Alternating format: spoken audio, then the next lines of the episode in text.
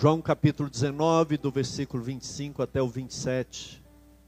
As sagradas escrituras dizem assim: E junto à cruz estavam a mãe de Jesus, a irmã dela, Maria, mulher de Clopas, e Maria Madalena. Vendo Jesus a sua mãe e junto dela o discípulo amado, disse: Mulher, eis aí seu filho. Depois disse ao discípulo: Eis aí a sua mãe. Dessa hora em diante, o discípulo a tomou para casa. Eu quero falar sobre a mãe e a cruz. Tome o seu assento, por gentileza. Glória a Deus. Meus irmãos, essa pequena parte do texto bíblico que nós lemos, ela compõe todo aquele processo do sofrimento de Jesus. Que começa no Getsemane, o beijo da traição, os falsos julgamentos, a via dolorosa com aquela que era minha e a sua cruz. E agora Jesus Cristo, ele já estava crucificado. Ele já estava ali sendo martirizado, padecendo uma terrível morte, uma morte de cruz. E esse texto ele tem muito a ver com o nosso dia de hoje, né? Ele tem muito a ver com a nossa reunião, com a natureza da celebração que nós vamos e fazemos hoje. Primeiro, é o Dia das Mães. E aqui fala de uma mãe. Segundo, é ceia, e ceia é anunciar a morte do Senhor. Jesus estava morrendo no alto daquela cruz. Então nós temos a mãe e nós temos a cruz. E nesse texto eu quero compartilhar, ainda que uma leitura tão breve, preciosos ensinamentos, práticos e espirituais, para minha e para sua vida. Tá? Então fique ligado aí, porque a primeira grande verdade, o primeiro grande ensinamento que eu consigo abstrair desse texto, é a questão da veracidade profética. Nós não podemos duvidar da palavra de Deus. É tolice não levar a palavra de Deus a sério. Não acreditar que aquilo que Deus falou vai se cumprir. Meus irmãos, a lei de Moisés, lá em Levítico, no capítulo 12, ela determina aos judeus e aos adeptos do judaísmo que a mulher deveria passar por um processo de purificação durante sete dias. A mulher e o bebê, independente. Após esses sete dias, no oitavo dia, a mulher iria até o sacerdote, até o templo, e ela, se fosse homem, haveria de circuncindar o menino no oitavo dia, e Jesus foi circuncidado como judeu, a tradição e a lei ordena assim. Então, no oitavo dia, em obediência à Torá, a lei, Jesus foi levado por José e por Maria para serem para ser circuncidado. Mas tem mais um detalhe: se fosse o primogênito, ele seria consagrado a Deus, porque a Bíblia determina isso. Levítico diz isso. No caso do primogênito, ele tinha que ser apresentado e consagrado ao Senhor. E além disso, a família tinha que oferecer um sacrifício de gratidão a Deus em prol daquele menino, daquela criança que, haveria, que acabara de nascer. E a Bíblia diz que José e Maria apresentaram ali um sacrifício de rolinhas, de pombos, né? Era um casal, duas aves. E eles vão então no oitavo dia, como bons religiosos e obedientes à palavra de Deus, eles vão até o templo para que esses três procedimentos fossem feitos: Jesus circuncidado, consagrado a Deus e o sacrifício fosse oferecido ali em prol dele. Se você olhar no capítulo 2 do Evangelho de Jesus, escrito por Lucas, José e Maria chegam para cumprir esse mandamento lá de Levítico. Eles vão no templo em Jerusalém para atender a esse ritual. E enquanto eles estão indo para o templo, isso aqui é bonito. A Bíblia diz que havia um homem chamado Simeão, idoso. Esse homem era um homem, a palavra do Senhor fala que o Espírito Santo era sobre ele. Simeão ele tem algumas características aqui interessantes. Era um homem justo, não era uma pessoa injusta, maldosa. A Bíblia fala que ele era piedoso. Olha que adjetivos bons para a gente procurar, não é? Justo, piedoso. O Espírito Santo era sobre Simeão. E veja que o Pentecoste, né? ainda viria lá daqui 33 anos. Mas o Espírito Santo já vinha sobre Simeão, e a Bíblia fala que ele esperava o Messias. E ele esperava o Messias porque um dia, Lucas fala isso no capítulo 2, esse Simeão foi revelado pelo Espírito Santo. E qual foi a revelação? Simeão, você não vai morrer antes de ver o Messias o esperado, desejado das nações. Você não vai partir daqui para a eternidade sem antes contemplar a face do Messias. Ele já estava os dias passando, já idoso. Um belo dia ele está lá na casa dele, irmãos, assim, não era dia de escala, de nada no templo, mas a Bíblia Sagrada diz que naquele dia, movido pelo Espírito Santo, tem coisa que é o Espírito Santo que move a gente, irmão. A gente fala, ah, eu fui lá, aí eu quis, eu que nada, foi o Espírito Santo que te direcionou, que guiou, e só deu certo porque você obedeceu. E o Espírito Santo ensina, o Espírito Santo guia, o Espírito Santo tem ciúme de mim e de você. A Bíblia diz que Simeão, movido pelo Espírito Santo, eh, vai ao templo, vai na igreja, vai lá no templo não era meu dia, mas eu vou, o Espírito Santo está mandando, eu vou. Ele teve aquele desejo. Quando você tiver um desejo de vir ao templo durante o dia, orar, ou sei lá, qualquer coisa que o Espírito Santo mandar, não endurece, não. A palavra do Senhor diz assim: se o Espírito Santo falar, não endureça o seu coração. Simeão não endureceu. E a Bíblia diz que ele marcha na direção do templo em Jerusalém. E quando ele chega ali olhando, Espírito Santo, o que, é que o Senhor quer comigo? Espírito Santo, o que, é que o Senhor tem para mim? Eu vim, mas e agora? E aí? De repente, é, aparece ali no átrio exterior, de repente, um casal, com uma criança de oito dias nas mãos. Não sei se era José que carregava, se era Maria, mas a Bíblia diz que eles chegam com a criança. E quando o Simeão vê o menino, o Espírito Santo fala: é esse, o Messias, o prometido, desejado, é esse o Emanuel, é esse a semente da mulher, é esse o descendente de Abraão, esse é o profeta maior do que Moisés. Esse é o filho de Davi. Eita glória.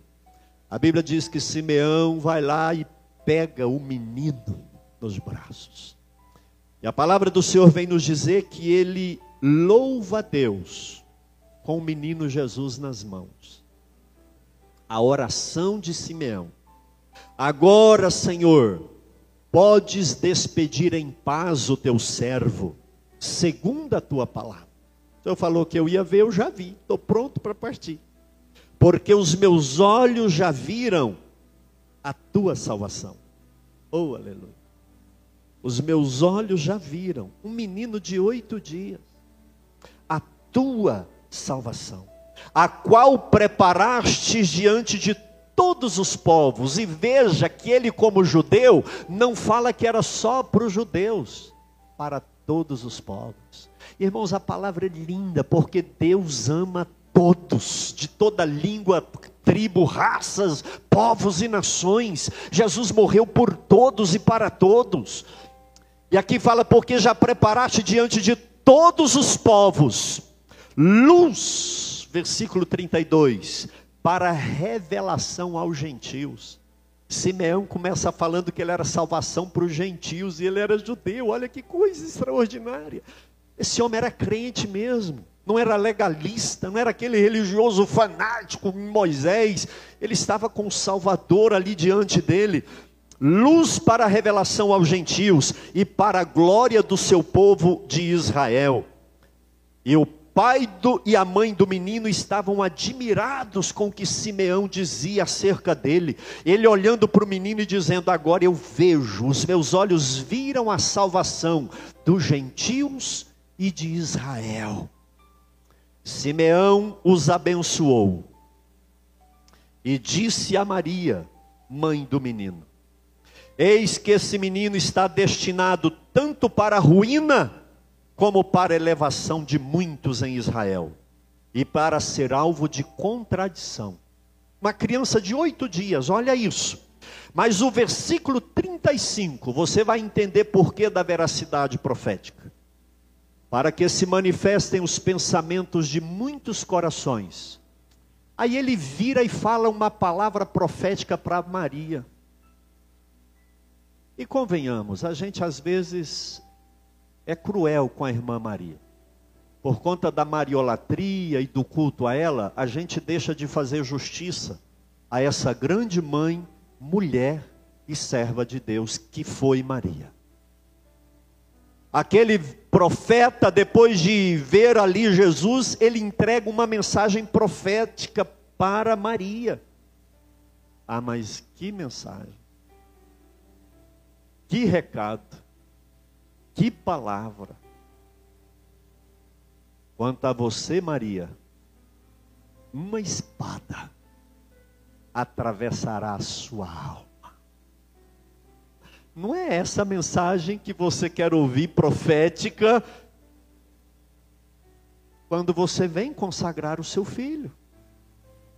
Mas foi essa mensagem de Deus através de Simeão para Maria, mãe de Jesus. Uma espada atravessará a sua alma. E essa espada começou a perfurar a alma de Maria. Quando daqui a pouco Herodes assina um decreto dizendo: é para matar toda criança recém-nascida.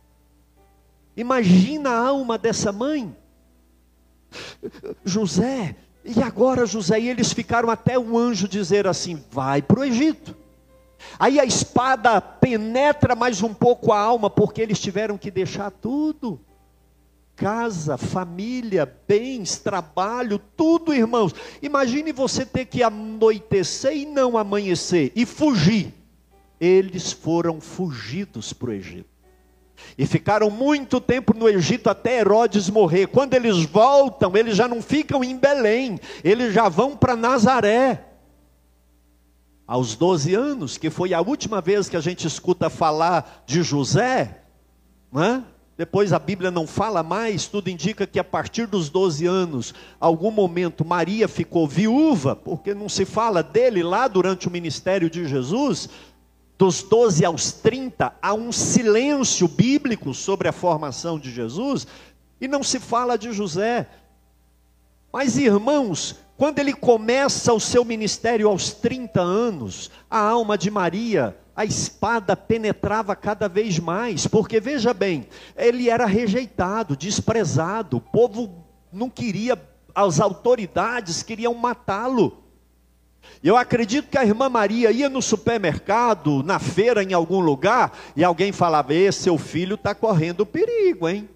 O sinédrio quer pegar ele. Olha os romanos, e aquilo, a alma dessa mulher sofria, ao ponto da Bíblia dizer que um dia Jesus estava pregando e Maria chamou os outros filhos. A Bíblia fala que Maria e os irmãos de Jesus foram até lá e disse: "Chama Jesus que a gente quer ter um particular para ele, com ele". Meu filho, seu ministério está tá, a perseguição muda, meu filho. Eles não entendiam até então. Mas a alma dessa mulher era perfurada. Agora, o texto que nós lemos é quando a veracidade profética acontece. Jesus está cravado no alto daquela cruz. As mãos que um dia ela passou a toalha e enxugou, os pezinhos que um dia ela beijou a solinha do pé, a cabeça que ela penteava o cabelinho e passava um óleo, sei lá o quê, agora tinha uma coroa de espinho que o sangue corria, tinha cravos que transpassavam as mãos e os pés, e o lado dele um buraco de uma lança. Nessa hora, a profecia se cumpre. A espada atravessa a alma dessa mãe, que mesmo relutante, com muita dor, Talvez a maioria das mães não conseguisse ver essa cena. Talvez não. Mas lá estava Maria, olhando para ele, e a sua alma transpassada de dor. Eu acredito que ela lembrou, 33 anos atrás, quando o velho Simeão virou, tirou os olhos do menino, olhou para ela e disse: Quanto a você, Maria, a espada vai transpassar a sua alma. E ela chorava. Irmão, não duvide da palavra de Deus. Se Deus falou, vai cumprir. A palavra do Senhor diz que vão passar os céus e a terra, mas essa palavra não passará o que está aqui dito por Deus vai acontecer. Então, a primeira grande lição e verdade que nós tiramos é que nós precisamos conhecer a palavra de Deus, porque o que Deus profetizou vai acontecer. Ele disse que ele viria humilde, montado num jumento, ia ser desprezado, e foi. Mas essa palavra diz que ele voltará. Agora, em glória, poderoso. E é esse Jesus que eu estou esperando. Amém, irmãos? Então creia na palavra de Deus, creia na palavra do Senhor. Por mais que não seja palatável, por mais que não seja fácil, mas não brinque com a palavra do Senhor. Porque Deus disse e Deus vai cumprir. Diga para quem está do seu lado, irmão, a palavra de Deus é eterna. A palavra de Deus não passa. E eu vou dizer para quem tem promessa de Deus aqui. Se foi Deus que falou, vai acontecer na sua vida. Deus falou, vai acontecer na sua vida. Não duvide, porque se creres, verás a glória do Senhor na sua vida. Não limite aquilo que Deus já determinou. Uma segunda verdade, um grande ensinamento que tem nesse texto é uma mãe aos pés da cruz do seu filho. Todos abandonaram Jesus. Ele veio para os que eram seus, mas os seus não o receberam. A nação de Israel rejeitou, o sinédrio rejeitou, o império romano rejeitou, as pessoas não quiseram. Tão esperado ao longo dos anos, tão desejado, os rabinos, escribas, fariseus, saduceus, eles ficavam procurando dicas sobre o Messias. Quando o Messias vem, rejeitam. Isaías 53 fala que ele era o mais desprezado, o mais rejeitado. Não fizeram caso dele. Aquela multidão que recebeu o milagre, solta Barrabás e mata esse Jesus. Até os apóstolos, na hora que prendeu ali no Getsemane, cada um caçou o seu canto e ficou de longe ali, escondendo, olhando. Mas a Bíblia diz que a mãe estava lá no pé da cruz. Isso é mãe, né? Que exemplo de mãe. Que exemplo de mulher. Uma mulher que não desiste do seu filho, mesmo que ele esteja passando por um momento muito difícil. Uma mulher que não para de seguir, seja indo, seja orando, seja intercedendo. Irmãos, essa mulher é um exemplo cristalino do que é ser mãe. Nós vivemos numa época que, em nome da beleza, em nome do egoísmo, em nome de sei lá o que, da economia, ah, não, e não quero filho, e, e se tiver também, larga para lá, eu vou seguir minha vida, eu vou arrumar mais um namorado, eu vou arrumar mais uma esposa, isso os homens, e, e não quer saber do filho. Até um animal protege o filhote.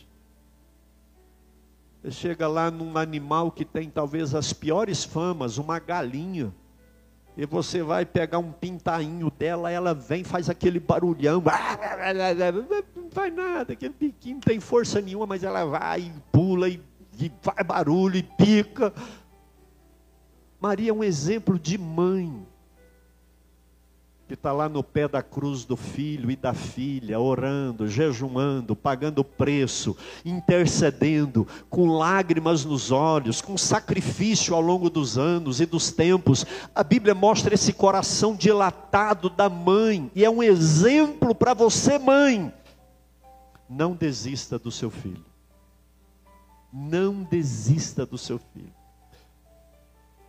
Pode ser uma cruz pesada demais que você não entende, pode ser uma situação que você não compreende, mas se a mãe e o pai deixarem de orar, de interceder, e de estar lá no pé da cruz dizendo: Eu te amo, meu filho, Deus é contigo, o Senhor prometeu, você vai ressuscitar, porque Maria era uma mulher espiritual. A Bíblia não fala que ela estava lá dando piti, desmaiando, ah, não, virando o olho e o soldado abanando. Não tinha disso, não, irmãos. Aquela mulher estava lá firme olhando para o filho, a alma transpassada pela espada, mas o espírito ligado em Deus, porque ela era espiritual e não carnal.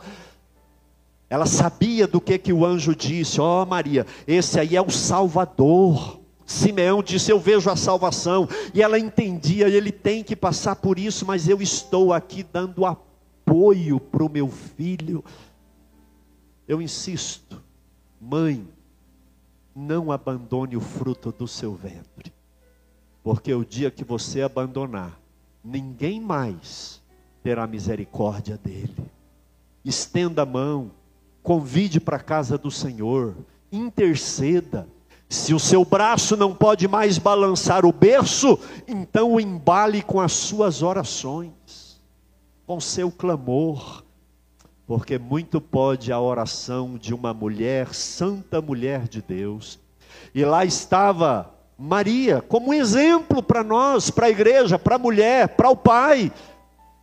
Não abandone o seu filho. Quem tem filho aqui? Quem tem filho? Às vezes eles incomodam o coração da gente, não? E a gente quer que eles pensem como a gente, faça do jeito que a gente quer e quer que eles vivam a nossa vida, mas não. Eles têm a vida deles, as escolhas deles. Agora, uma coisa nós não podemos deixar de fazer: é de estar aos pés da cruz, orando pelos nossos filhos. E eu quero dar uma dica para você: se você tem filhos afastados do Evangelho, se você tem filhos que têm dificuldade com a fé em Cristo, faça uma campanha por eles, interceda por eles, faça um propósito espiritual por eles Fala, Senhor, eu quero apresentar meu filho, minha filha, tem misericórdia, mas não morra por causa disso, né? não vai morrer junto. Agora fique ali, interceda e creia no poder de Deus na vida da sua casa. Amém, irmãs? Então, nesse dia da mãe, essa mulher é um exemplo para todas as mamães e para nós, papais, né? A mãe que permanece junto à cruz do filho. E eu estou dizendo isso para a mãe que tem a alma transpassada por alguma experiência que os filhos estão passando. Mas Deus vai ter misericórdia de você. Quem crê nisso? Quem crê nisso? Deus vai visitar a sua casa. Apenas creia, porque tudo é possível ao que crê. Mas eu quero terminar aqui falando de um terceiro grande ensinamento que eu posso deduzir desse texto que nós lemos. A fronde tinha uma coroa de espinho, cravos nas mãos e nos pés. Já nem sentia dor das chicotadas, porque a cruz era torturante. Era muita dor, era tudo muito difícil. Mas mesmo ali no alto daquele sofrimento, a Bíblia diz que Jesus vê Maria. Ele para os olhos nela. E eu acho isso aqui extraordinário. Quando ele vê Maria, ele vira para ela e fala: mulher. Eu tenho uma curiosidade para te falar. Em nenhum lugar dos quatro evangelhos, Jesus se dirige a Maria, ele próprio chamando ela de mãe. Ele sempre se dirige a ela chamando de mulher. Pastor, mas só acabou. Mas que, que menino desrespeitoso. Que filho ingrato. Não, não é desrespeitoso. Lá em Caná da Galileia, em João capítulo 2, a Bíblia diz que eh, Maria chega lá e fala: Meu filho, o vinho acabou, e agora? Ele fala: Mulher, que tenho eu contigo? A minha hora não chegou. E é interessante isso. As pessoas escrevem chamando Maria de mãe de Jesus, mas ele não se dirige a ela falando: Mamãe, benção, benção, mãe, mãe, mamãe, não, mulher. Interessante isso. Olha isso. Eu acredito, eu creio, a resposta que eu entendo, que eu apreendo disso, é que, é, como Deus, ela de fato não era, e não é, e não foi, mãe de Jesus. Porque Ele é Deus, Ele já estava com, desde o início, e no ato do exercício messiânico. Maria foi a mãe do Jesus homem, mas o Cristo Messias, ele é filho de Deus. Tem uma frase que eu gosto muito, ela é muito esclarecedora. Como homem, Jesus não tem pai, só mãe. Mas como Deus, ele não tem mãe, só pai. Porque não tem uma deusa que gerou Jesus, e não tem um pai que coabitou com Maria. Então Maria gerou o corpo físico humano de Jesus. Mas ele no ministério salvador, messiânico, Emanuel, Deus conosco, para quebrar a maldição que os romanos colocaria cinco séculos depois, que é a maldição da mariolatria chamando Maria de imaculada, que ela nasceu sem pecado, chamando Maria de, de, de, de, san, de, de deusa, de divina, que subiu ao céu. Irmãos, isso não existe. Jesus se dirige a essa mulher dessa maneira, eu volto a dizer que não é de modo algum desrespeitoso, ele a vê, mas ele a vê como uma mulher que foi mãe do seu corpo humano, mas que não é mãe de Deus. E nós precisamos entender isso daqui, porque uma das marcas mais difíceis para aqueles que vêm do Evangelho, para o Evangelho, talvez da, da, da religião romana, é desapegar dessa tradição. É uma mulher como todas as mulheres. O que que Isabel disse quando ela viu Maria e João Batista tremeu no ventre dela? Bem-aventurada és tu entre as mulheres, não acima das mulheres e nem abaixo das mulheres, é entre as mulheres.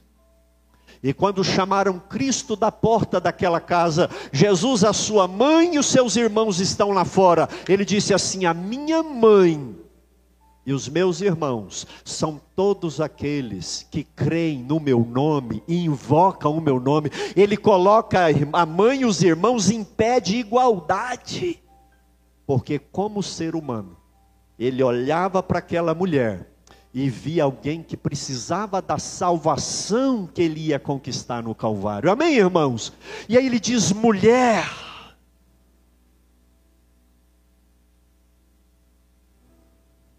E isso arranca essa maldita idolatria e heresia, que é a adoração de Maria. Isso é terrível. Ele não diz mãe, ele diz mulher. Mas ele vê Maria com uma responsabilidade que ele tinha sobre ela. Porque ele vira para João e fala: João, cuida dessa mulher como se ela fosse sua mãe e você filho dela. E a Bíblia diz que a partir daquela hora, Maria já foi embora morar na casa de João. Olha isso. Olha que tremendo isso. Jesus ele confia o cuidado de Maria a João. E eles já saem ali do Calvário e vão para a casa dele. O filho tem responsabilidade para com os pais. Olha aqui, eu tenho uma mensagem prática para você. Nós vivemos numa época maligna em que os pais dão a vida, investem no filho, a mãe dificulta a sua beleza, o pai investe o que tem no filho, aí o filho cresce, desaparece e o pai vai para o asilo, morrendo a míngua, sem dinheiro para aviar uma receita. A responsabilidade que o pai tem com os filhos, os filhos têm com os pais. É por isso que o quinto mandamento diz: honra teu pai e a tua mãe. E deixa eu te dar um conceito teológico aqui. Honrar é mais do que obedecer. A criança dependente do pai obedece, mas quando ela fica independente, ela honra. Ela honra. Ela cuida. Ela respeita ela atende às necessidades do, dos pais. Meus irmãos, isso aqui é uma primícia e é um ensinamento bíblico que nós temos aqui, que é preciso que nós pensemos nele. A responsabilidade que os filhos têm para com seus pais. Imagine você envelhecer com aquela sensação que ninguém vai cuidar de você você vai ficar jogado às traças. E agora? Isso não é cristão, isso não é bíblico. Se a gente tem que amar os inimigos, se a gente tem que cuidar do próximo que a gente nem conhece, imagine daquela que te gerou, imagine daquele que te deu o pão de comer quando você nem trabalhar trabalhava. Mas esse neoliberalismo, essa, essa sociedade líquida, essa inversão de valores que atropela os pais, sangue de Jesus tem poder. Filhos que desonram os pais por conta de coleguinha que acabou de conhecer no shopping. Tem maldição na vida de quem faz isso. Jesus, no alto daquela cruz, ele a vê como uma mulher que precisava de salvação, mas ele a vê como alguém que precisava de cuidado. E mesmo salvando o espírito dela, ele não abandona o cuidado material. Ah, João, João, João regalou o olho, né? Cuida dela para mim. Não abandone seus pais. É honra, é respeito. E tem um versículo bíblico em 1 Timóteo 5,8. Eu não botei ele aqui, mas que diz assim: se alguém não tem cuidado dos seus, especialmente da própria casa, negou a fé e é pior do que o descrente. Hã? Se alguém não cuida dos seus, especialmente dos de casa, pai, mãe, marido, mulher, filho, filho com os pais, negou a fé. E é pior do que o incrédulo. Então, irmãos, nós temos sim responsabilidades com os nossos genitores, ainda que talvez eles não tenham tido tanto quanto para você. A Bíblia não diz honra seu pai e sua mãe porque eles foram bonzinhos. Honre seu pai e sua mãe porque eles são seus pais e suas mães. Amém, irmãos? Eu estou falando isso aqui para gente que essa semana vai correr atrás do papai e da mamãe, vai saber se precisa de alguma coisa e vai atender a necessidade porque você é cristão. Amém? Você é servo de Jesus e Jesus teve responsabilidade quando ele vê Maria. Veja seus pais, veja sua mãe e seu pai, seja amigo deles. E por último, para a gente tomar ceia, Jesus vê Maria como salvador da humanidade que ele era. Ele vê aquela mulher e diz assim: para ela ser salva, ela está no pacote da salvação do Calvário. O meu sangue é para salvar essa mulher também. Quando Isabel diz: Bendita és tu entre, não é acima, entre as mulheres. A Bíblia diz lá em Lucas que Maria tem uma poesia, né? um, um texto lindo, uma oração linda. E lá ela fala é, é, é, que Deus é o Salvador. A minha alma engrandece ao Senhor. Meu espírito se alegra em Deus, o meu Salvador. Maria precisava do Messias e do Salvador. Se ela fosse santa e imaculada, ela não precisaria de um Salvador como todos nós precisamos. Então nós aprendemos nesse dia de, das mães e dia da ceia, essas lições tão importantes, práticas, nem um pouco emotivas, mas muito necessárias. À luz desse pequeno texto, dessa perícope que nós tiramos do Calvário. Fique de pé, por gentileza. Eu quero orar com você, encerrando essa ministração. Do jeito que Jesus viu Maria, no alto daquela cruz, eu acredito que ele viu a mim e a você. Do jeito que ele viu a mãe dele ali precisando de um Salvador, ela viu cada um de nós. Fernanda, o Edgley, o Wellington, Luiz, Dona Carmélia, a minha mamãe que está em casa para tomar ceia, viu a mim. Do alto daquela cruz, ele contemplou cada um de nós. E é por isso que nós estamos aqui hoje para tomar a ceia do Senhor Jesus a ceia do Senhor. Irmãos, tem uma imagem que eu quero que você veja: as três cruzes do Calvário. Preste atenção aqui. Nessas três cruzes estão estampadas todas as pessoas do mundo. Porque a cruz do meio está o Salvador eterno. E as cruzes laterais representam o resto das pessoas. De um lado estão os pecadores, que não aceitam Jesus, que não adoram, que não se, se submetem a Ele, que não aceitam como Salvador.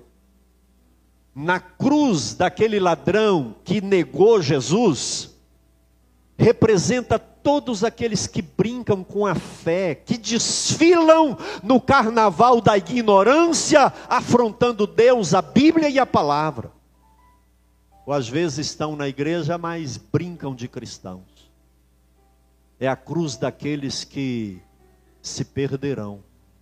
Mas na cruz do outro lado estão os pecadores também. Só que os pecadores que creram naquele que está na cruz do meio. E disseram assim: Lembra de mim quando estiver no seu reino, eu te aceito como meu Salvador. Quem aqui já aceitou Jesus como Salvador? Esses pecadores que aceitaram Jesus como aquele ladrão que arrependeu e mudou, são os pecadores salvos pelo sacrifício de Cristo Jesus, o Senhor. De que lado você está? Eu creio que Ele é o Verbo de Deus, que Ele morreu, e no alto daquela cruz Ele deu um grito, e o grito dele foi: Teu telestai, pensando em mim e em você, ele falou: está consumado. Diga para quem está do seu lado: seu pecado está perdoado, meu irmão. Diga aí para duas pessoas: Ele te viu do alto daquela cruz. Ele te viu. Ele te viu do alto daquela cruz. E ele diz: Todos os seus pecados estão perdoados. Vai, não peques mais. Celebre a sua fé, comendo esse pão, bebendo esse cálice. Receba a alegria da salvação na sua vida. Você está do lado daqueles que creem. Ele olhou para mim e para você. E com o sangue dele, ele nos perdoou de todos, todos, todos, todos os pecados. Eu quero orar, fecha os seus olhos, querido Deus. Obrigado pelo Evangelho, obrigado pela tua palavra, obrigado por essa ceia do Dia das Mães. Ajude-nos a sermos melhores filhos, ajude as mamães e papais a serem melhores pais. Senhor, confirma a nossa salvação. Nós não queremos estar do lado do mundo, do lado das trevas, do lado dos perdidos, do lado daqueles que brincam com a fé, do lado daqueles que zombam do Evangelho, Senhor. Nós queremos estar do lado daqueles que creem no poder do sangue de Jesus derramado na cruz do Calvário. Amém.